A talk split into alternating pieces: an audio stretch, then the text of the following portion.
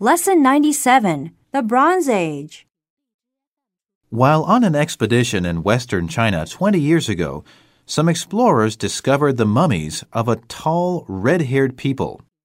Though estimated to be nearly 4,000 years old, the corpses were quite well preserved. Scientists are excited because these mummies are a link between the East and the West. What were redheads doing in China, and who were they? Though the answers to these questions may never be answered with certainty, these mummies provide new information about the Bronze Age when men used tools and weapons made of bronze.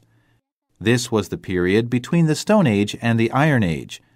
As the explorers continue their work, new mysteries are waiting to be discovered.